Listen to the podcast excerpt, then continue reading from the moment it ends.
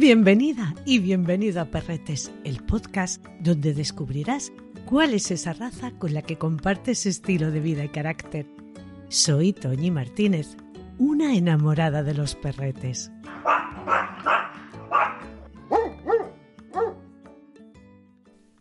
Mi mujer y mi hija quieren un perrete. No quieren que sea grande, quieren uno de unos tres kilos.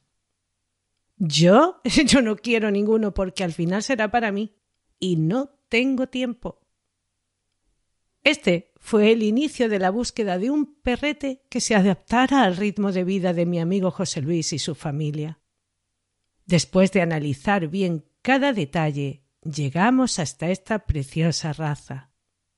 Maya se ha ganado el cariño de todos, ha acompañado en sus paseos al abuelo, y el que no quería perrete muere por ella.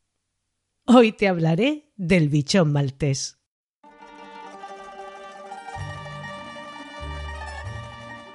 La Federación Cinológica Internacional nos dice que el nombre de maltés no significa que la raza sea originaria de la isla de Malta, ya que el adjetivo maltés viene de la palabra semítica malat, que significa refugio o puerto.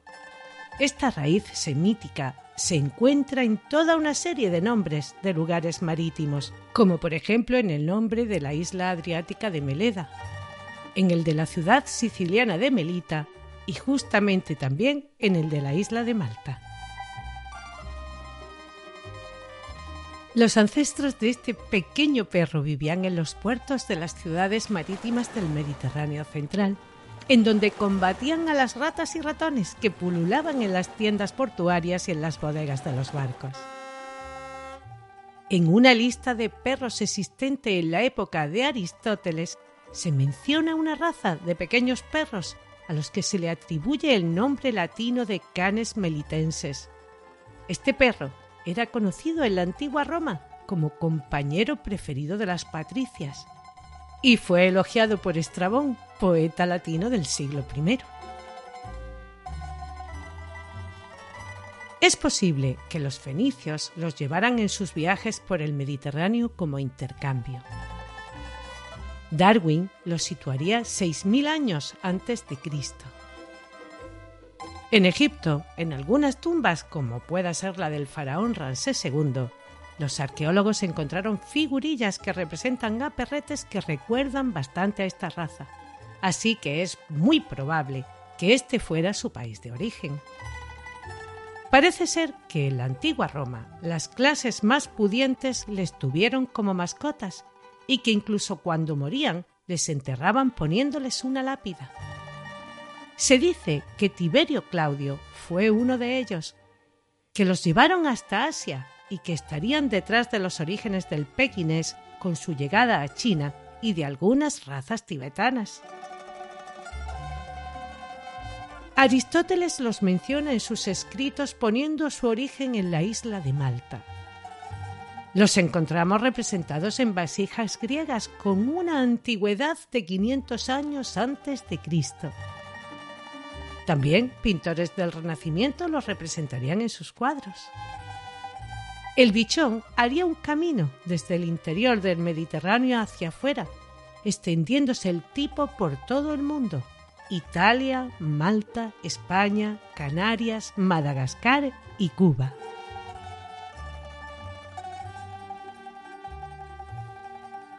El tipo maltés primitivo sería el que daría origen a todas las razas que antes te he mencionado.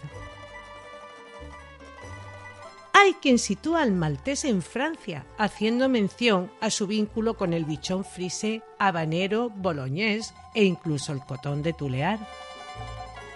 Hasta las Canarias llegaría el blanquete, que sería el antiguo bichón español.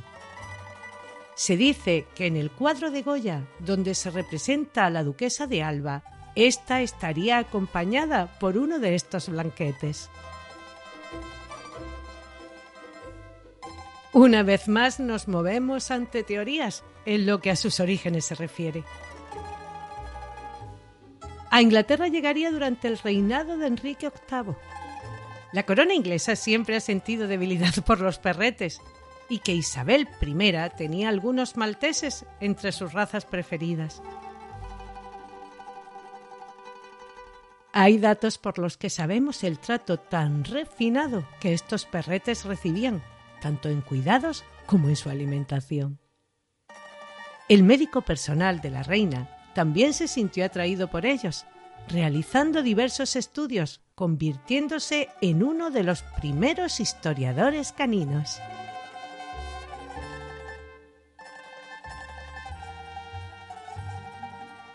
Se cree que en el siglo XVIII se les comienza a ver en un tamaño más pequeño y que para que no desaparecieran se les cruzó con pequeños spaniel miniatura y caniches y que en un principio eran de color negro y blanco y rojos y blancos. En el siglo XIX se pusieron muy de moda. Se decía que pocos perros había en el mundo con una belleza semejante aunque parece ser que por aquella época el carácter era algo más gruñón. Sir Edward Lancer pintaría el que llamaría el último de su raza. El Kennel Club de Inglaterra se empeñaría en implantar un tipo en esta raza, aunque en ese tiempo se les considerara terrier por su habilidad para cazar ratas. Allí eran perros muy populares como perros de compañía.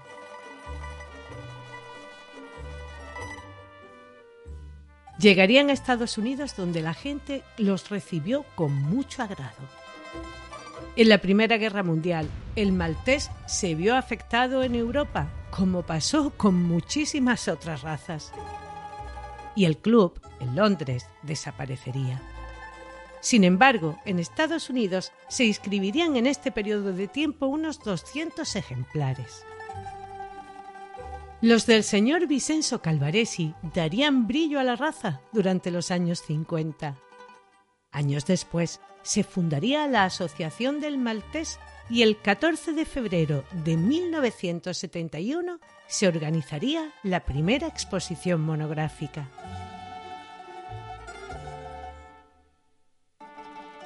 En Europa, al finalizar la guerra, comenzaría la recuperación sería la señora Roberts la que compraría cuatro hembras.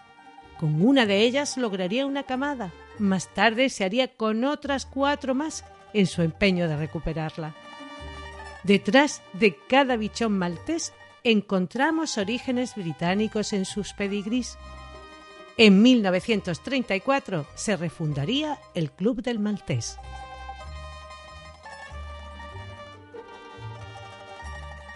Se les ha dado varios nombres a lo largo de los años, como el de perro león bichón maltés, con el que sería inscrito el primer ejemplar en el Kennel Club de América. Spaniel Gentle, perro de lanas, antiguo perro de Malta, perro de Melita, terrier de Malta, perro romano de las damas y caballero español. La Federación Cinológica Internacional reconocería al bichón maltés como una raza en 1954, poniendo como país de origen a Italia. En 1989 se revisaría y aprobaría el estándar actual. Los describe como perretes siempre en alerta, afectuosos, muy tranquilos y muy inteligentes, y los encuadra en el grupo 9, perros de compañía, describiéndoles como de tamaño pequeño y cuerpo alargado, cubierto de pelo blanco muy largo, muy elegante con un porte en la cabeza de orgullo y distinción.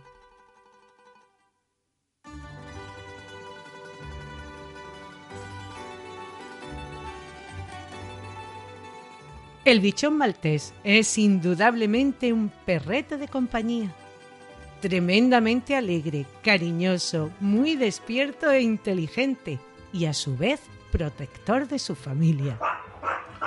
Muy bueno como perro de terapia, adecuado para personas con alergias y súper adaptado a lo largo de la historia a vivir en familia. Una de esas pocas razas pequeñas, al igual que el Tibetan Spaniel, en las que detrás de su pequeño cuerpo encontramos el carácter de un perrete mediano. Protegerán tu casa y ladrará para avisarte ante cualquier cosa que él considere extraña. Con los humanitos será dulce, aunque no le gusta que sean demasiado nerviosos. Siempre deberemos de educar a nuestros niños y niñas en el trato y el manejo de los perretes y concienciarles que en el caso de razas pequeñas son frágiles y que deberán tener cuidado porque podrían lastimarlos. También son perfectos para personas mayores. Evidentemente tendremos que educarles y socializarles para que su comportamiento sea estable y equilibrado. David García Suárez, nuestro experto en conducta canina, juez internacional de trabajo deportivo e instructor de la Escuela Canina Kerkus, nos cuenta qué deberemos de tener presente. Los bichones son unos perritos que, bueno, los vemos con bastante frecuencia en la escuela y nos encontramos diversos tipos, ¿no? Algunos muy simpáticos, muy adaptables y, otros que con facilidad pueden tener pequeños problemas de un poco de ladrido excesivo y de algunas inseguridades que se vuelven bastante activas. Con lo cual es importante cuando busquemos este tipo de perritos conocer bien la familia y que nos aseguremos, eh, pues, esta es una recomendación lógica en cualquiera, pero en estos perros tiene bastante sentido y veamos que los papás mm, son perros en lo posible pues bastante seguros, que no se asustan con facilidad de las cosas y que son capaces de gestionar su excitación para que no sean excesivamente ladradores, ¿vale? Que es uno de los problemas más frecuentes que nos reflejan los dueños de este tipo de perritos. Cuando están bien educados, son unos perritos que hemos encontrado algunos individuos mm, que son una maravilla y que tienen todo tipo de motivaciones afectivas, de juego, de por comida y que disfrutan enseguida muchísimo de desarrollar actividades con sus dueños, de tener perros con una capacidad para la agility portentosa, para la obediencia más elaborada, estupenda, o sea, unos perritos que son de estos que te enamoran, eh, no solo por su aspecto, sino por las ganas de hacer cosas con su dueño, ¿vale? Entonces, que sepáis que hay un poco esa doble visión del bichón, entonces que tengáis siempre pues un poco esa intención de encontrar papás de los perritos pues bien estables, bien seguros y que sean capaces de, de gestionar bien el autocontrol y sobre todo en las expresiones de ladrido, ¿vale? Pero ya te digo, cuando encontramos un buen bichón es un perro fantástico para la familia, eh, que cuando son seguritos eh, son estupendos con los niños y con cualquier tipo de persona. Y cuando están bien activos, pues son perros para disfrutar, pues para cualquier persona, ¿eh? no, no es un perrito de salón simplemente.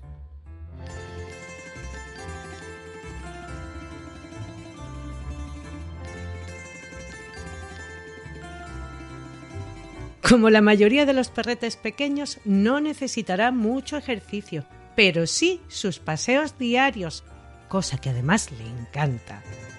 Ten en cuenta que es activo, le gusta correr, saltar y sobre todo jugar. Que hay un cazador de ratones en su ADN y por lo tanto le gusta buscar y olfatear. En casa será tranquilo si cubres estas necesidades. No le sometas a grandes caminatas. Si te gusta el senderismo, por ejemplo, busca otra raza más resistente o una mochila con la que hacer el camino de vuelta. Su carácter juguetón le predispone a aprender todo lo que quieras enseñarle y lo hará con muchísima facilidad. Recuerda siempre que un perrete aburrido acaba siendo nervioso e incluso destrozón. Su carácter es fuerte, chispeante, con una actitud muy positiva y muy seguros de sí mismos. Necesita tu cariño y atenciones, que juegues con él e incluso que le propongas actividades donde tenga que poner a pensar su cabecita. No le gusta estar solo, como a la inmensa mayoría de perretes. No obstante, con la educación adecuada, esperará tu regreso pacientemente. Déjale siempre juguetillos para que se entretenga.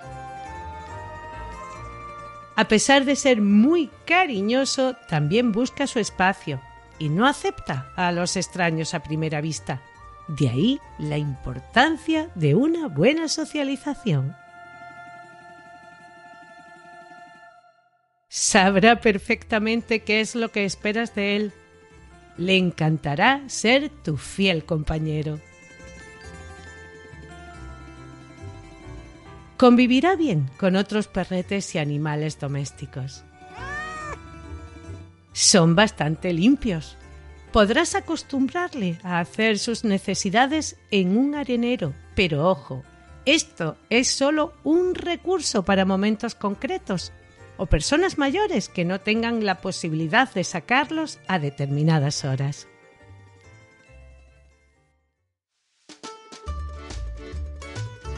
La belleza del bichón salta a la vista y ellos lo saben. Les gusta que los miren. Sus ojos grandes y ovalados, con una expresión muy viva y de color oscuro, resaltan en su blanco inmaculado y brillante pelaje. Su cuerpo es compacto, tan alto como largo, con un cuello muy largo que le proporciona un aspecto majestuoso.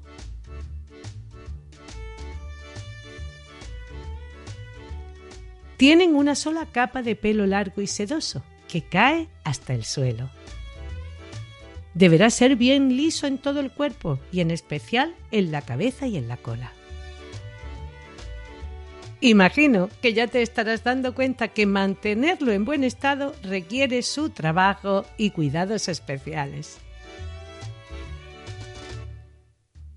Cuando le tenemos como un perrete de compañía, podremos recortar su pelo para que nos sea más fácil su cuidado, pero jamás raparlo, por las razones que ya te he comentado en otros capítulos, y en particular porque su piel es muy delicada y podría sufrir enfermedades bastante graves.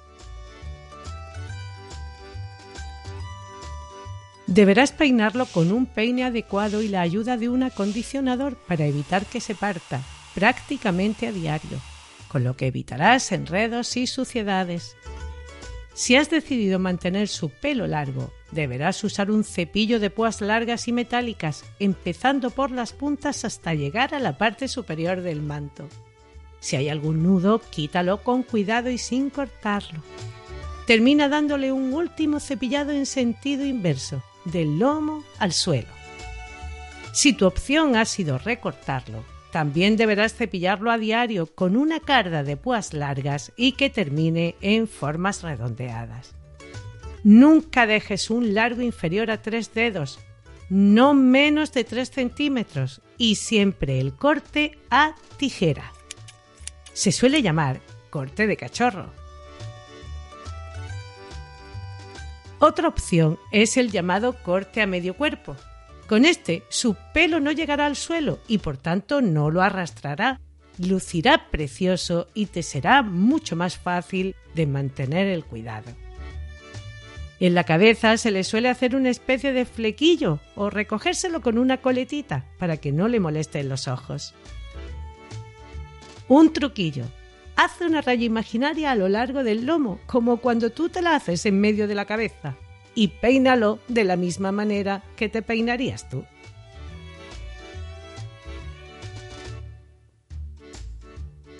Al tener una sola capa prácticamente no tira pelo y por tanto ensuciará bien poco tu casa. Deberemos bañarle cada tres semanas más o menos. Aplicaremos primero un champú que elimine la suciedad Continuaremos con otro hidratante y terminaremos con un buen acondicionador. Los champús para pelo blanco resecan, por lo que no deberás abusar de ellos.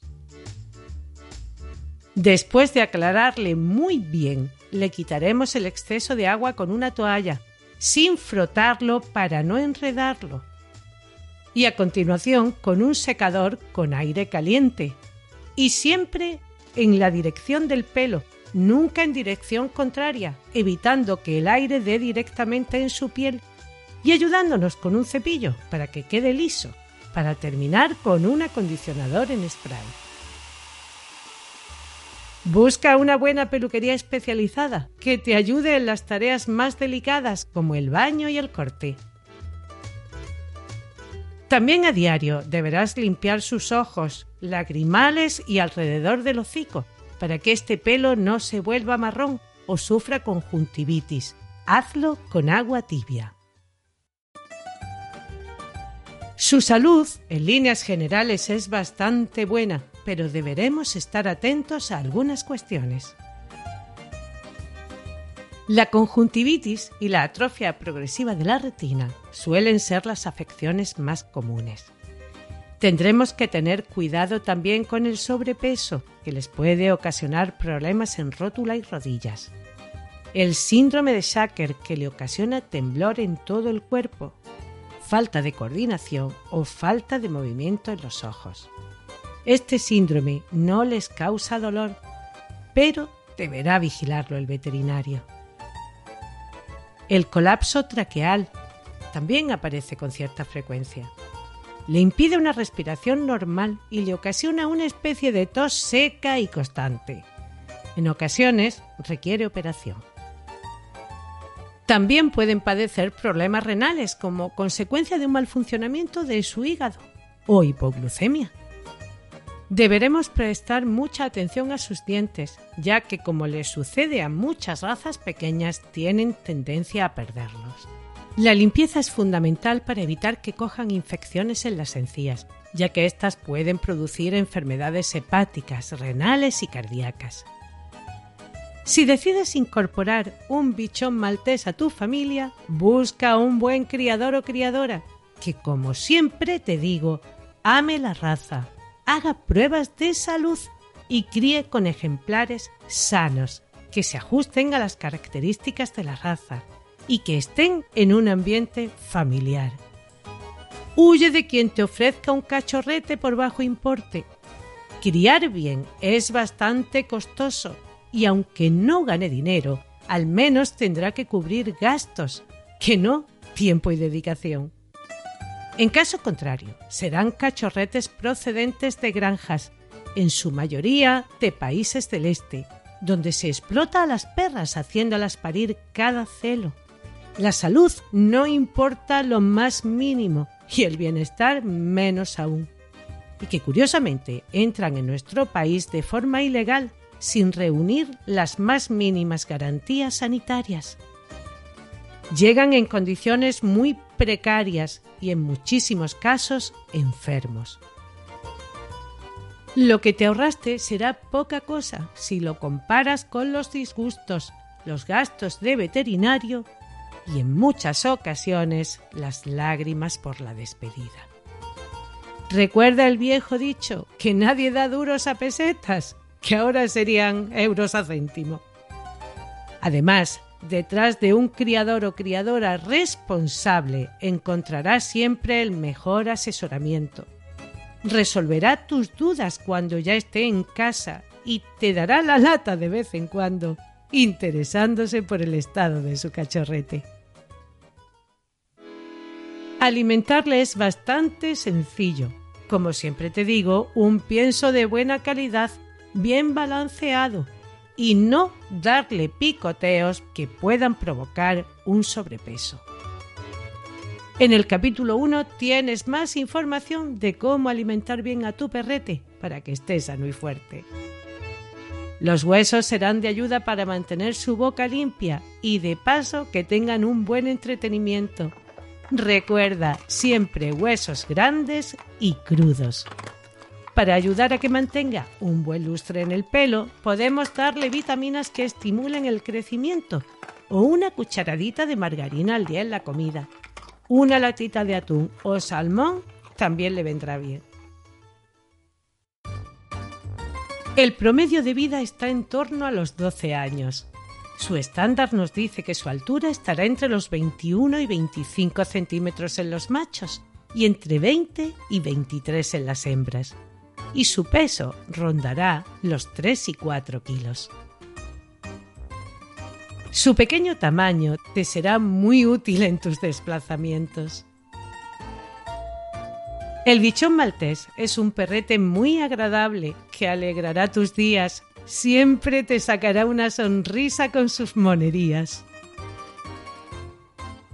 Rafael Fernández de Zafra, buen conocedor de las diferentes razas caninas, nos cuenta esas otras historias de la historia de estas bellezas. Y os voy a contar la historia concatenada con el mito. Hay un mito que dice que San Pablo estuvo en la isla de Malta. Al llegar San Pablo a la isla de Malta se encontró con el rey Publio, que tenía a su padre muy enfermo. Y entonces San Pablo intervino en una curación milagrosa y el rey Publio le dio el regalo más grande que se le podía dar al visitante de la isla de Malta, que era un perro de raza bichón maltés. Otro de los grandes protagonistas fue el perro de Marilyn Monroe. Marilyn Monroe tenía un bichón maltés que le regaló su amigo Frank. Eh, lo recibió en un periodo en el que tuvo muchas depresiones, se hacía acompañar por este perrito de bichón maltés eh, todo el tiempo y ella le puso como nombre Maf, la abreviatura de mafia, para hacer un guiño a aquella fama de mafioso que tenía Frank. También os quiero contar que uno de los perros más ricos del mundo fue un bichón maltés que se llamaba Trouble, Problemas, y ese perro era de la señora Leonel Hemsley. Esta señora pues tenía este perrito bichón maltés y le dedicaba en su testamento todos los meses una cifra de dinero escandalosa que tenía seis ceros. Murió hace escasos años y vivió en medio de un lujo inusitado para un perrito. Y como anécdota final os quiero relatar una muy bonita que pasó en mi familia. Yo tenía una tía abuela mía que la quería muchísimo, mi tía Anita, que era una enamorada del bichón maltés. Yo le regalé uno de unos criadores sevillanos, que era una preciosidad, y ella quería que en el nombre se llamase, en el pedigrí, perdón, se llamase Copito de Nieve. Ese copito de nieve llegó al frío invierno de Madrid y el animalito, por resguardarse del frío, a la segunda o tercera noche de estar en Madrid, se metió en las cenizas de la chimenea. Mi tío Antonio, que era un hombre muy simpático, con un gran humor, fue a decirle a mi tía Anita, cámbiale el nombre al perro, que desde hoy no es copito, que es cenizo, porque salió de color ceniza al meterse en la chimenea. Y cenizo se quedó. Espero y deseo que esto que te he contado te sea útil, que te haya resultado un buen primer contacto con esta raza y que te lo hayas pasado bien. Con este capítulo cierro esta primera temporada, no sin antes agradecer a todos los amigos y amigas que amablemente me han enviado los ladridos de sus perretes para incorporarlos en cada capítulo a Carmen Moreno, que me hizo la portada del Tibetan Spaniel. Maravilloso dibujo, Carmen. Muchas gracias. A David y a Rafael, que han buscado tiempo entre sus mil ocupaciones. A Francis Arrabal y a María Santonja, a los que les he dado la lata, lo que no os podéis imaginar y a Pablo Cruz por su ayuda en la edición del montaje. Mi mayor, nuestra mayor alegría sería saber que te ha llegado la idea de que cuando pensamos en incorporar un perrete a nuestra vida, lo principal a tener en cuenta es que ambas partes se complementen y se hagan felices mutuamente. El aspecto físico, como ya habrás observado, es casi siempre puro fruto de la casualidad pero vivimos con un carácter y los amigos y las amigas han de compartir aficiones, estilo de vida, inquietudes, gustos, porque si no, será solo compañero de piso y en algunas ocasiones incómodo compañero de piso. Hay un perrete para cada persona, al igual que una persona para cada perrete. Cuídale, quiérele, no le humanices, respeta su naturaleza de perro. Es responsabilidad de los humanos que esa amistad que surgió hace miles de años se mantenga por los siglos de los siglos. Gracias por acompañarme en esta aventura. Nos encontraremos pronto porque amenazo con volver.